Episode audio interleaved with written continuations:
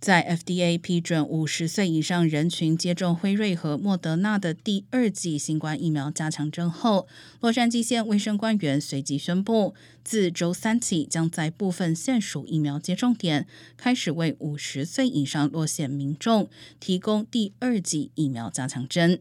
这些接种点主要在洛杉矶受到疫情冲击较为严重的地区，民众也可以联系自己的家庭医生或是邻近的药房，查询施打第二剂加强针的相关事宜。此前，第四剂疫苗仅向十二岁以上有免疫疾病的人开放。